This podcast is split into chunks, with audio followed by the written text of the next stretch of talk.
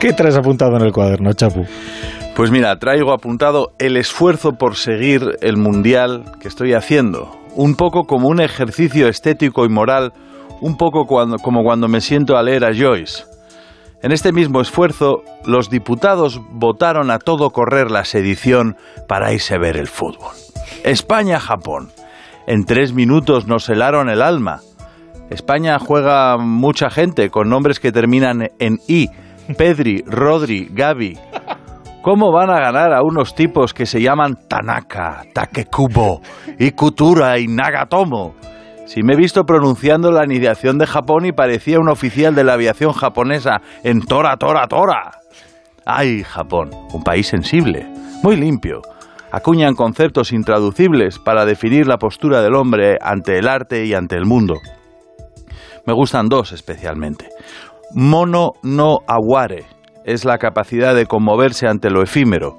No habría que confundirlo con wabi-sabi, que define lo inexplicable a la hora de entender la imperfección como parte de la belleza y que es un concepto naturalmente emparentado con el currismo de Curro Romero. Aquí tenemos lo de la cultura de la violación y los filoetarras, que significa, del griego, amigo de los etarras. A ver cómo, van a, cómo no van a ser en Bildu amigos de los etarras si muchos de ellos es que antes eran etarras. España celebra el pase a octavos y yo me digo, pero si ha perdido.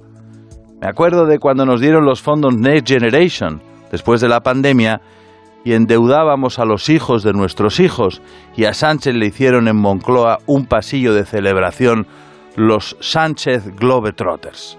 Celebremos, pues. Chapu, te iba a decir con Ichiba, pero es que solo se puede utilizar entre las 7 de la mañana y las 7 de la tarde más o menos porque significa lo mismo, hola, que buenos días, que buenas tardes, pero no vale para buenas noches, ¿sabes? Así que te diré como siempre y es ya tradición en la brújula.